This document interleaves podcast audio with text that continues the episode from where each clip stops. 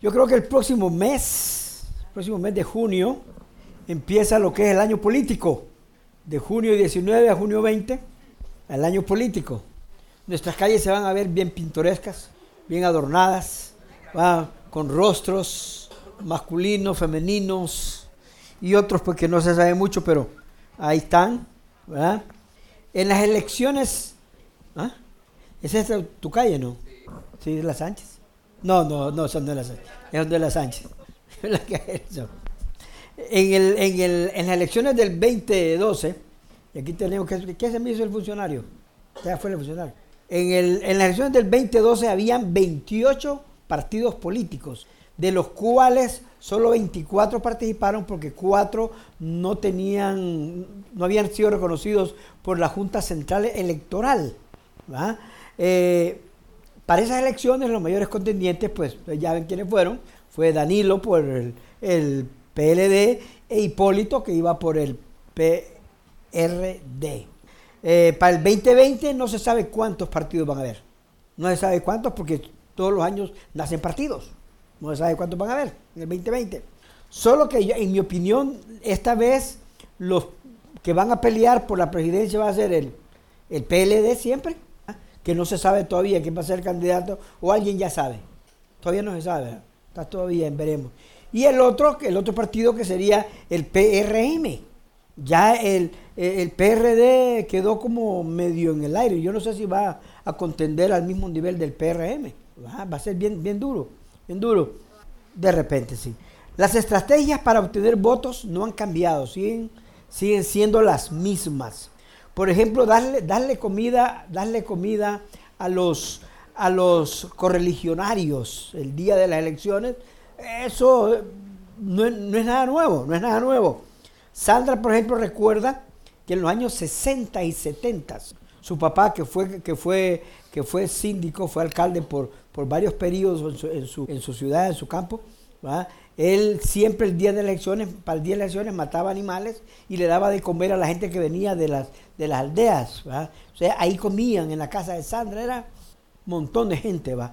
Y no solamente de su partido, el otro partido también hacía lo mismo, para los que venían de fuera, como para incentivarlos a que no se quedaran en su casa y que vinieran a votar. En aquel entonces solo habían dos partidos, era el rojo y el azul, ya se sabía quiénes eran rojos, los rojos comían donde los rojos y los azules comían donde los azules.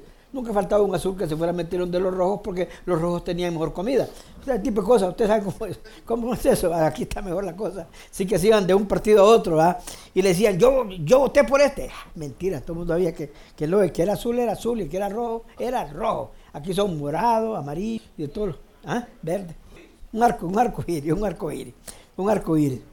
Hoy los partidos se aseguran, se aseguran que las personas vayan a votar a cambio de comida. Ahora es a cambio de comida. Te voy a dar esto, esta caja, esta funda y vas a ir a votar. Un analista dominicano dijo, recuerdo hace unos, unos cuatro años, dijo que comen un día para pasar hambre cuatro años. Eso lo dijo un, un analista dominicano. Para las elecciones del 2020 se espera que más del 40%, más del 40% de los electores van a ser jóvenes, jóvenes de 18 a 35 años. ¿Quiénes tienen menos de 35 años aquí? Levanten la mano, electores, no, ustedes no, ustedes no, ustedes no pueden votar, ustedes no votan. ¿Quiénes? ¿Quiénes tienen? ¿Quiénes tienen? ¿Cuántos? ¿Menos de 35? ¿Menos de 35? ¿Tú eres 35? No, pero ya, ya parece yo ya va a tener 36, ya no cuenta. ¿Quiénes tienen menos de 35? Lisette, ¿quién más? No, justo. Óigame, ¿saben qué me, saben, qué me estoy dando cuenta? Que esta es una iglesia de viejos. No, no hay jóvenes. No hay, estamos viejos todos ya. No hay jóvenes. Vladi, Vladi vino a levantar la, la, la moral. Vladi vino a levantar la moral. Ahora, la pregunta sería, ¿será que esta generación de nuevos votantes se moverá por la comida? ¿Eh? Por miles de años, les voy a decir eso no es nuevo, por miles de años, para muchas personas, para muchos, su plato favorito, su plato favorito ha sido el que puede recibir de gratis. Aquel que recibe de gratis es su plato favorito para muchas personas. Es probable que las personas Porque hubo muchas personas que en las últimas dos o tres elecciones recibieron su, canasta, recibieron su, su, funda, su caja. Es, es probable que tengan en agenda, en planes, que para las próximas elecciones del 2020 también recibir. Alguien dice, no, yo me tengo que aprovechar, yo tengo que sacarle algo al voto. Gente que, que quieren volver a comer gratis. Durante el ministerio de Jesús, que fue bien corto, menos que un periodo presidencial, fueron apenas tres años y medio, aconteció algo. Hubo un evento en que Jesucristo alimentó a más de 5 mil personas. Fueron alimentadas de manera milagrosa. Más de 5 mil comieron. Los que siguieron a Jesús después de este evento, lo siguieron también por, lo siguieron también por la comida. Me diste una vez, yo quiero que me des otra vez. De manera general, los que seguían a Jesús en esa época, todos, la mayoría lo seguían porque querían, inclusive sus doce apóstoles, porque querían obtener algo, algo de Jesús. Querían recibir algo. Así que, antes de continuar, vamos a orar para que Dios nos pueda guiar en, el, pasaje que vamos a leer. Vamos a leer en el capítulo 6 del libro de Juan. Y quisiera que le pusiéramos atención porque el libro de Juan es un libro precioso donde podemos aprender muchas cosas para aplicarlas en nuestra vida hoy. Dios, gracias, gracias por tu amor. Gracias por Juan, que decidió, Señor, ya últimos años de vida, escribir o por lo menos dictarle a alguien para que lo escriba su relato de, esos tres años y medio y que nosotros hoy llamamos el Señor, gracias porque allí cada uno de nosotros puede tener una, una misión personal de quién eres tú, por qué veniste al mundo. Y Juan nos ayuda inclusive a nosotros a tener elementos que nos hagan tomar una decisión del por qué creer en ti. Así que te pedimos que esta noche, esta tarde, Señor, podamos disfrutar de este y cada uno de nosotros poder salir aquí con algo nuevo. Te lo pedimos. En, su relato, Juan lo hace de una manera bien ordenada. Juan describe eventos, en los eventos específicos. Escogió eventos para, para mostrarnos cosas a nosotros. Esos eventos que para él eh, eh, Jesucristo hizo cosas especiales que él le llamó señales, no le llama milagros, le llama señales milagrosas. Hizo señales que Jesús hizo para darnos evidencia de que, él, de Él era quien decía que era.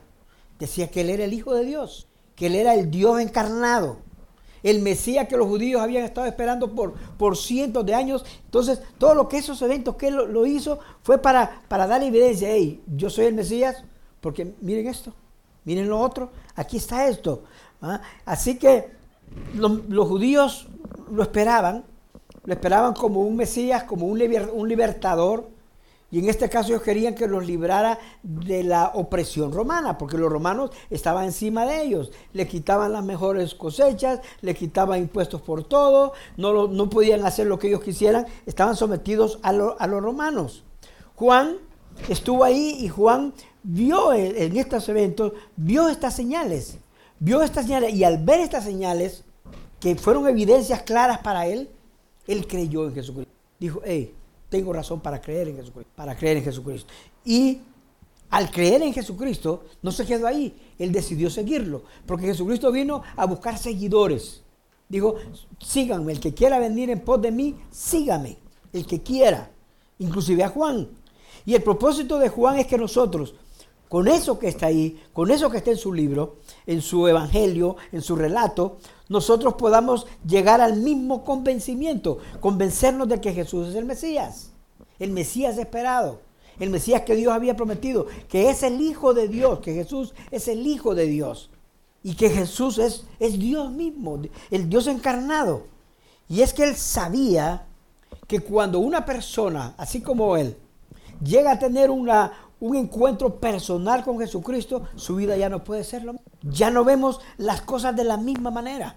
Por ejemplo, los casados, cuando llegamos a poner nuestra fe en Jesucristo, ya no vemos el matrimonio o la relación con una pareja simplemente como algo sexual.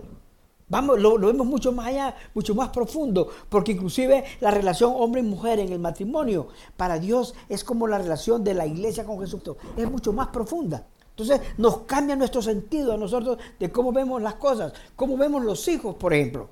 Si nosotros llegamos a tener una relación clara con Jesucristo, ya no queremos que nuestros hijos simplemente sean un buen ciudadano, Queremos que nuestros hijos sean un buen hijo de Dios, un seguidor de Jesucristo.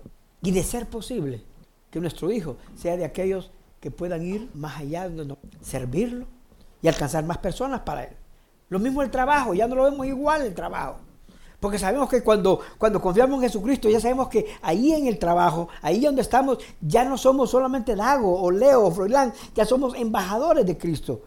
La gente va a ver a Jesucristo a través de nosotros. Entonces ya no podemos ser lo mismo, lo mismo los amigos, decidimos los amigos. Porque sabemos que hay amigos que nos van a sacar de la carrera. Entonces tenemos que decidir, este no es mi amigo, yo tengo que soltarlo, tengo que soltarlo en banda, sacarle los pies porque me va a arruinar, me va a arruinar. Juan, aparte del Evangelio, escribió el Apocalipsis y escribió tres cartas. En la primera carta de él hay un verso que para mí es un verso clave porque fue clave en mi seguridad eterna, para entender lo que significaba para Dios que yo había confiado en Jesucristo. En Juan, en primera de Juan 5, 5 13 dice, dice Juan, les escribo estas cosas. Yo les, yo les escribo estas cosas a ustedes. A ustedes que creen en el nombre del Hijo de Dios. O sea, a ustedes que creen en Jesucristo, en Jesús como el Hijo de Dios, les escribo estas cosas para que sepan, que no tengan duda, que tengan seguridad, que tienen vida. Y llegar a desarrollar esa seguridad en tu vida te, te libera de tantas cosas. Y cuando digo libera, no es que me da libertad para irme a meter a, cualquier casino, a cualquier drink, a cualquier chercha por ahí. No, me da libertad de esas cosas, porque esas cosas son esclavitud. Las personas que caen en eso están amarradas, están encadenadas, cuesta salir y solo Jesucristo las puede sacar de ahí cuando realmente tiene una buena relación con Él y quiere seguirlo a Él. Así que hoy vamos a continuar con nuestra serie de los mensajes y, estamos llegando a la, señal número 4. La señal cuando, cuando Jesucristo alimenta a más de 5 mil personas. Alimentar a más de 5 mil personas no sería noticia, Santo, porque hay, hay candidatos a, diputados y presidentes que alimentan unas cantidades mayor que eso cada cuatro años. No sería noticia aquí, no sería noticia.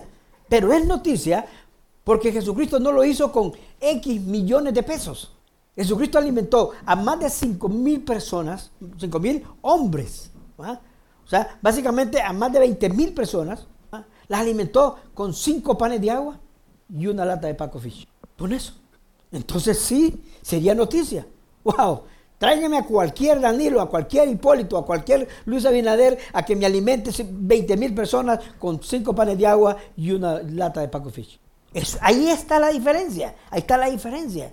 ¿ah? Así que vamos a hacer un repaso de las señales. La señal número uno, ¿se acuerdan los que vinieron?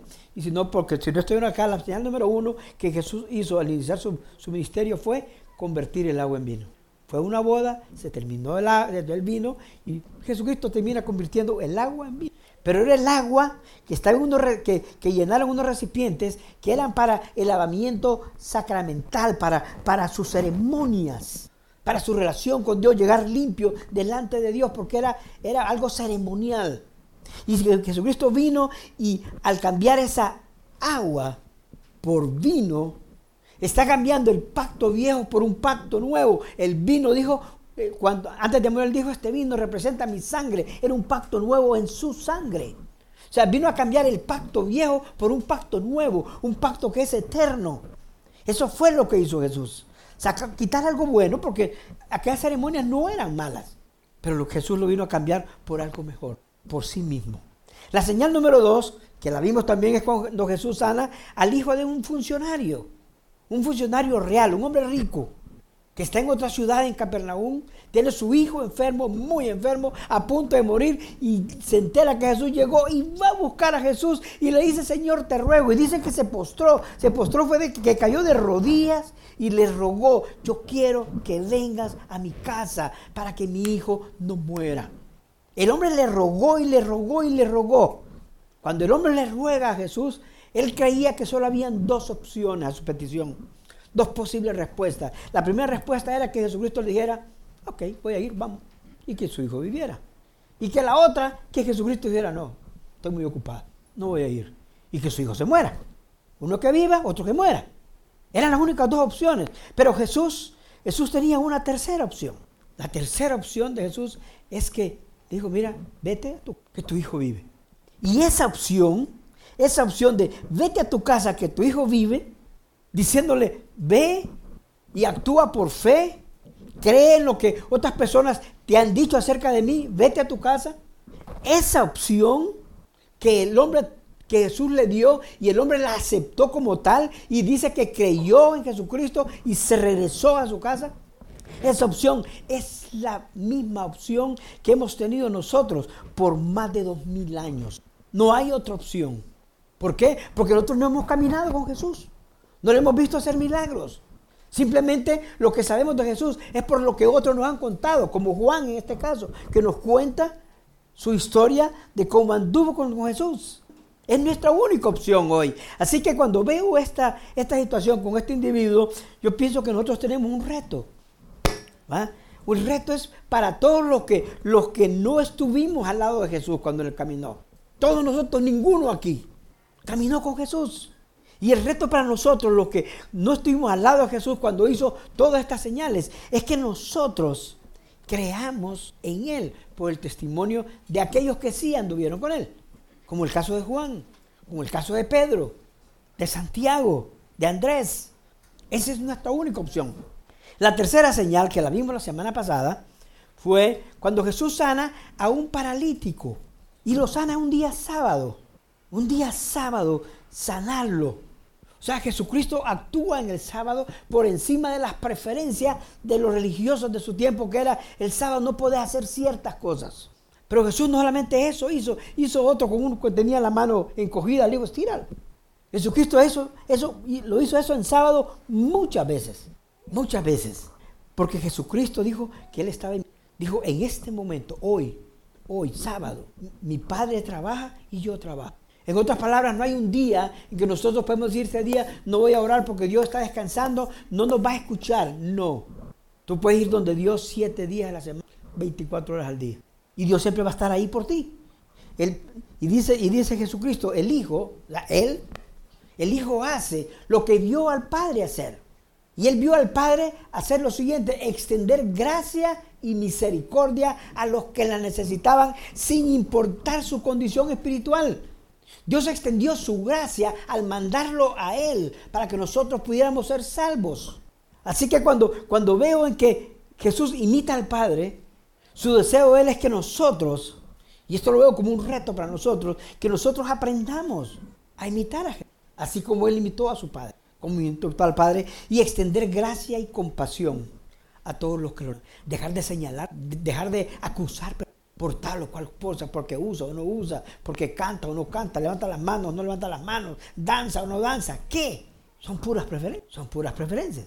Así que hoy vamos a la señal número 4, cuando Jesús alimenta a más de cinco. Vamos a leer el capítulo 6. te sugiero que lo leas después. Aquí lo vamos a leer un poco despacio. Vamos a ir deteniéndonos en la lectura para que podamos eh, ver qué cosas podemos traer nosotros a la aplicación nuestra hoy. Dice el verso 1. Algún tiempo después, y cuando dice algún tiempo después, es que recuerda que Jesús estaba en Jerusalén, ahí sanó al paralítico, y dice el, capítulo, el capítulo 6, algún tiempo después Jesús se fue a la orilla del mar de Galilea, a la orilla del mar de Galilea. Yo quisiera que viéramos el mapa. Jesús, Jesús estaba en Jerusalén y tiene que viajar de aquí hasta el lago de, Galilea. Él era de Galilea. Él vivió en Galilea, todo el mundo le dice el Galileo. Sigamos al Galileo, porque él vivió en Galilea, él vivió en Nazaret. ¿Recuerdan? Las bodas fueron en Canaán el niño enfermo estaba en Capernaum.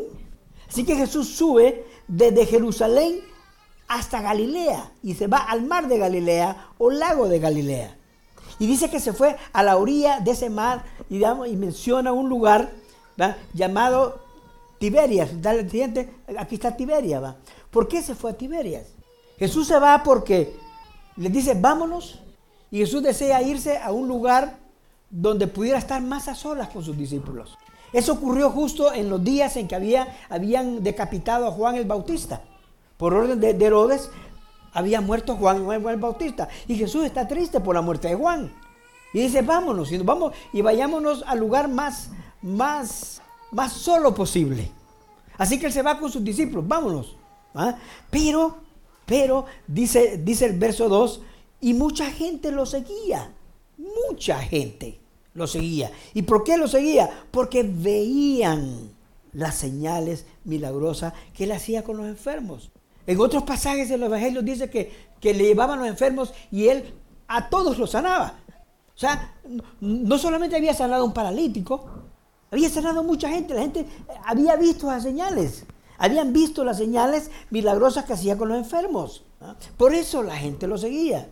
Entonces, dice el verso, el verso, el verso 3, subió Jesús a una colina, subió a una colina y se sentó con sus discípulos. Como dice, sentémonos aquí, vamos a, descansar, vamos a, orar, vamos a platicar, eh, comentemos qué pasó con Juan, qué sé yo, pero le dijo, hey, sentémonos aquí. Se, sentó con sus discípulos en la, en la hierba, ahí, sentado. Y hay un, hay un está bien interesante el verso 4, dice, faltaba muy poco tiempo para la fiesta de la Pascua. La Pascua, recuerden, la Pascua es, era una fiesta que se celebraba anualmente, se celebraba cada año, porque era una fiesta que les recordaba cuando Dios los sacó de Egipto, la noche que Dios los sacó de Egipto con todo poder y les dio la tierra prometida. Los sacó de Egipto, los liberó. Y en ese siglo, cada año se celebraba eso. Y lo celebraban no porque, no solo porque había pasado eso en Egipto, sino porque esperaban que habría otra Pascua, otro libertador que vendría, el Mesías prometido. Ellos esperaban a Jesús, pero lo esperaban para que los liberara de los romanos. Y dice que cuando Jesús estaba sentado ahí con sus discípulos, dice, dice el verso 5, cuando alzó la vista, o sea, está aquí y levanta la vista, alzó la vista y dice que vio una gran multitud. Y vio, dice, una gran multitud que venía hacia él. Uh, una bola de gente. Una gran multitud que venía hacia él. ¿Ah? Y le puedo decir, Jesús sabía que venían. Jesús sabía que venían porque venían por algo. Venían por las señales que habían visto, venían a ver qué podían ver o qué podían obtener. Nadie buscaba a Jesús simplemente por, oh, el Mesías. No, ¿ah? Lo buscaban porque habían visto señales y querían tener algo. Esta gente, y Jesús lo había, estaban más interesados en ver en las señales que en, el, que él, que hacía las señales. No estaban interesados en él. Miren, miren qué dice el, el verso 5, continúa y dice, cuando vio que venía hacia él, le dijo a Felipe, que era uno de los doce que estaba ahí, le dice, ¿dónde vamos a comprar pan para que coma esta gente? esa práctica de darle de comer a los, a los correligionarios no existía entre los discípulos. Nunca habían platicado, hey, le vamos a de comer a los que nos siguen o no les vamos a dar de comer. No era una plática. No era una plática. Pero él le dice, hey, ¿dónde vamos a comprar pan para que coma esta gente? ¿Ah? Así que cuando Dios le pregunta a Felipe, tal vez porque él estaba más cerca ahí, Felipe, ¿dónde vamos a comprar? ¿Dónde vamos a, a comprar pan para darle comer a toda esta gente? La pregunta agarró a Felipe, como quien dice, fuera de base, uh, por sorpresa. ¿eh? Entonces Felipe le, responde en el verso 6. Y en el verso 6 dice, esto lo dijo solo para ponerlo a prueba. Porque Jesús ya sabía lo que iba a hacer. Ya sabía. Pero se lo dijo a Felipe a ver qué respondía Felipe. ¿Cuál es la respuesta humanamente de un, de un Felipe, de un Froilán, de una Tati, de un Samuel? ¿Cuál es, ¿Cuál es la respuesta? Y dice Felipe en el verso 7. ¿eh? Ni con el salario de ocho meses podríamos comprar suficiente pan para darle un pedazo a cada uno. No darle un pan entero, un pedazo a cada uno. Ni con el salario de ocho meses. Puedes trabajar más de medio año, juntar todo ese dinero y no vas a encontrar pan para darle a esta gente. La respuesta era obvia, no hay dinero para comer para todo este montón de gente. También no hay panaderías ahí. Si ustedes no le encargan, si, si, si los políticos no le dicen a, los heredias, hey, para, para, el sábado vienen las elecciones y quiero que me prepares 30 mil panes de agua, no los van a tener. Porque nunca, nunca, nunca hacen 30 mil panes de agua. No habían colmados, no habían panaderías, no habían supermercados, no había dónde comprar. No había dónde comprar. Y aparte que no hay dónde comprar, recuerden que, o sea, no hay un lugar que tenga todo eso, estaba en un lugar aislado. Jesús había buscado un lugar donde él pudiera estar a solas. Solo que la gente le llegó, lo seguía. O sea que no habían lugares. Así que en el verso 8 dice, otro de sus discípulos, Andrés, ah, que era hermano de Simón Pedro, Andrés fue uno de sus dos primeros discípulos. Juan y Andrés fueron los dos primeros discípulos, porque ellos habían sido discípulos de Juan el Bautista y Juan les dijo, he aquí el Cordero de Dios que quita el pecado del mundo. Y dejaron a Juan el Bautista y lo siguieron a él. Fueron de los dos primeros discípulos que lo siguieron y pasaron la primera noche con ¿Qué tanto hablaron? No lo sé, pero al día siguiente Andrés fue a Simón Pedro. Él fue el que le dijo, hey, hermano, encontramos al Mesías, ven acá. Y se lo llevó a Jesús. Y dice, y dice en el verso 9, dice el verso 9 Andrés hablando, aquí hay un muchacho, o sea, un niño, en medio de toda esa montón de gente que andaba, había un niño, un niño, un muchacho aquí que tiene cinco panes de cebada. El pan de cebada es el pan de los pobres. ¿Cuál es el, pan de los pobres aquí? El pan de agua. Era el pan de agua. Era el pan de los pobres. No era lo mejor, no era, no, no, era pan de agua. Era el pan de agua. Dice que hay un muchacho que anda cinco panes de cebada y dos pescados. Y no eran pescados, así va, eran así, así va. Así, esos eran los pescados que andaban. No les pase como, como a Carlos, un, amigo que fue a pescar al lago y le dice, fui a pescar y agarré un pescado así de grande. Ah, mentiroso, Carlos. No, dice, así. No, no, no. Así dice, y de aquí no paso. Pero estos eran más pequeños todavía. Eran así, eran así. Eran así esas cositas. Entonces dice, y dos, y dos pescados. Y dice, pero, ¿qué es esto para tanta gente? ¿Qué vamos a hacer con tanta gente? Entonces, es interesante porque Jesús ordenó algo que nadie esperaba. Nadie lo esperaba. Ni los discípulos, ni mucho menos la gente. Dice el verso 10, hagan que se sienten todos. Generalmente cuando algo se va a repartir, nos mandan gente que se siente, que hagan dos filas, aquí las mujeres, aquí los hombres, las madres con niños. No, no, no, no, no puso filas, que se sienten todos, se sienten todos, ordenó Jesús. En ese lugar dice había mucha hierba, así que se sentaron todos, ¿eh? Siéntense, siéntense, se sentaron. Y los varones adultos eran como cinco mil. Los varones adultos eran como cinco mil. 5.000 es un número clave, ¿saben ustedes? Porque 5.000 era el tamaño de una legión romana, 5.000 hombres. Pero en ese lugar, aparte de los 5.000 adultos, andaban un chorro de mujeres y de niños. Así que algunos dicen que había más de 20.000 personas, más de 20.000 personas. Porque los niños siempre andan pegados ahí. Y las mujeres siempre andan ahí también. Porque, quería, quería, porque todos quieren, querían ver el milagro, todos querían ver qué podían sacar de eso. Así que se calcula que eran más de 20 mil. Y dice el verso 11, Jesús tomó entonces los panes. Ah, imagínense, yo aquí con, tres panes de agua. hermanos, vamos a orar por los alimentos para que después comamos y solo estos tres panes hay, pero oremos, démosle gracias a Dios por los alimentos. ¿Y qué me van a dar a mí?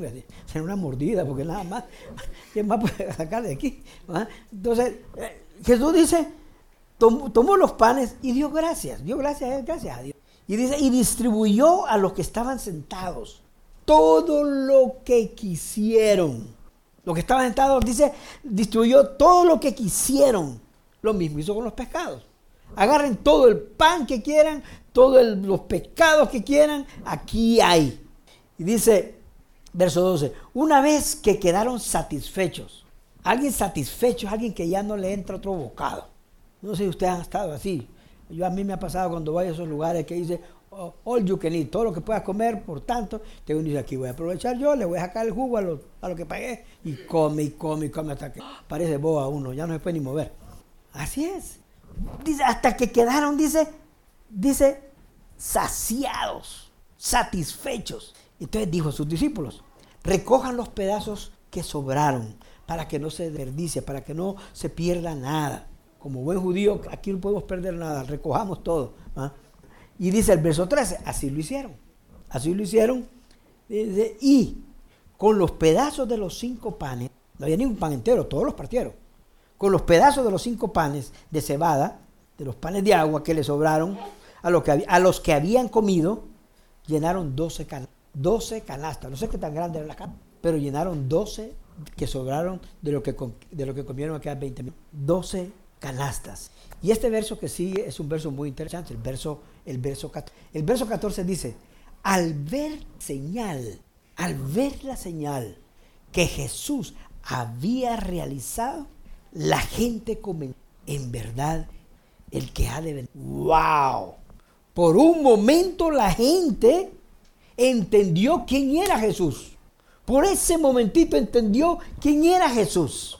Tal vez debido al dicho aquel que dice barriga llena, corazón contento. Estaban llenos, estaban llenos, pudieron, podían pensar mejor. Dejaron de ver la señal y pusieron sus ojos en el que hacía la señal. Este es el que había de venir. Este es el que había de venir. Por un momento entendieron la razón por la que Jesucristo hacía las señales, para mostrar que Él era el que había de venir. Pero Jesús sabía que esto de reconocer que Él era el que había de venir, Él sabía que esto era un pensamiento que era temporal. Así que en el verso 15 dice, pero Jesús, dándose cuenta de que querían llevárselo a la fuerza y coronarlo, declararlo rey, se retiró de nuevo a la montaña, se retiró. Él sabía que sus intenciones querían declararlo rey, declararlo, eh, nombrarlo rey. Tal vez porque pensaron ahí, aquí hay cinco, que hay una, en la caminata de aquí desde, desde, Tiberia hasta Jerusalén, ¿verdad? Llegamos a tiempo para la, para la Pascua y se nos ha juntado otras 20, otros 20 mil hombres, vamos a hacer cinco legiones de, de hombres. Y asustamos a los romanos y se van. Pero Jesús no las Pascuas de Jesús. Jesús no estaba interesado en si los romanos iban a estar ahí 10 o 20 o 5. Estaba interesado en que tuviéramos vida para él. Así que Jesucristo se fue solo. En los otros versos, del verso 16 al 24, habla de, de cómo los discípulos se montaron en una barca y se fueron. Y cómo Jesús se les juntó caminando sobre el agua. Esa historia de caminar como el agua necesita otro mensaje. Pero Jesús se les junta y llegaron juntos en la misma barca a Capernaum. Y dice que la gente, cuando vio que Jesús no se había subido a la barca y dónde está, y llegaron otras barcas, se montaron todos en la barca y vámonos para Capernaum. Lo siguieron y lo alcanzaron en Capernaum. Y dice el verso 25, cuando lo encontraron al otro lado del lago, en Capernaum, allá, cuando lo encontraron al otro lado del lago, le preguntaron, rabí, o sea, maestro, ¿cuándo llegaste acá? No te vimos subirte, ¿Ah? no te vimos. ¿Cuándo llegaste acá? ¿O cómo llegaste acá? Jesús sabía que lo buscaban, que habían cruzado el lago. Ya no era por él, era porque querían algo de él. No querían a Jesús mismo, querían algo de él. Y Jesús les dice así. Jesús nunca ocultó nada. Verso 26 les dice, ciertamente les aseguro que ustedes, no porque ya se les olvidó, no porque han visto señales, sino porque comieron pan hasta llenarse. Ustedes me siguen porque comieron pan hasta llenarse. Y en el verso 27 les dice, trabajen. O sea, inviertan su vida, vivan. Pero no por la comida o por las cosas que son perecederas, por lo que termina, por lo que es temporal, sino por lo que permanece para vida eterna. Trabajen, vivan por las cosas que permanecen para vida eterna, la cual les dará el Hijo del Hombre. Sobre este, o sea, sobre el Hijo del Hombre, ha puesto Dios el Padre su sello de aprobación. La respuesta de la gente es similar a la respuesta. ¿Sabían ustedes? Es similar. Miren la respuesta que le dan a Jesús. La respuesta es en el verso 30. ¿Y qué señalarás para que la veamos y te creamos? Oh, otra vez. ¿Qué señalarás? ¿Qué señalarás? Para que la veamos y te creamos. Y le dicen, ¿qué puedes hacer? ¿Qué puedes hacer? Insistieron ellos. ¿Qué vas a hacer? En el siglo XXI, muchos empezamos creyendo en, wow, creemos en Jesucristo, empezamos a congregarnos, empezamos a leer la Biblia, empezamos a orar, empezamos a entender que Dios es amor, empezamos a entender que, que Jesús tiene el poder para darnos aún más allá de lo que pedimos y entendemos, pero como seremos diferentes de aquello, en nada, seguimos siendo lo mismo, como los mismos 20 mil pidiendo señales, queremos más. Señor, yo creo en ti, pero yo quiero señales. ¿Qué puedes hacer por mí? Queremos que Jesús haga algo más. Y nos viene este pensamiento. ¿Qué, puedo obtener yo? ¿Ah? Una pareja sin hijos. Una pareja sin hijos dice, Señor, si, me das un hijo, yo te voy a seguir con todo. Y viene Dios y le da. O una mujer soltera. Señor, si me das un marido, vamos a correr para ti. Dios le da el marido y... O un hombre sin trabajo. Yo he visto hombres sin trabajo orar. Señor, quiero un trabajo, ayúdame con un trabajo y le dan el trabajo, consigue el trabajo y después se pierde y uno lo encuentra en la calle y le dice, hermano, ¿qué pasó? Que ya no te congregas. Ah, es que usted quiere uno, uno vaya solo por el diezmo. Jesucristo no está interesado en los pesos de nadie. Para nada. Para nada. O el que va a la embajada y dice, dos semanas, no lo vuelves a ver. Muchos, muchos nos quedamos viviendo en ese momento. Ese momento es nuestro, nuestro estándar, queriendo obtener lo, que, lo perecedero, lo temporal, en vez de buscar lo que, lo que es permanente, como dice Jesús. ¿ah? Y lo peor es que si yo no obtengo lo que quiero, si Jesús no me da la visa, no me da el marido, no me da el hijo, no me da lo otro, cualquier cosa que esté pidiendo, y Dios no me lo da, porque no me está dando lo, lo que yo quiero. La gente en este pasaje pasaron por un evento increíble.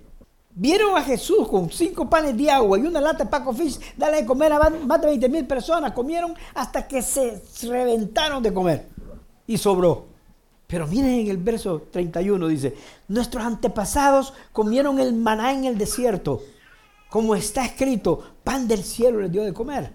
O sea, ya tenían hambre otra vez, seguían pensando en la comida.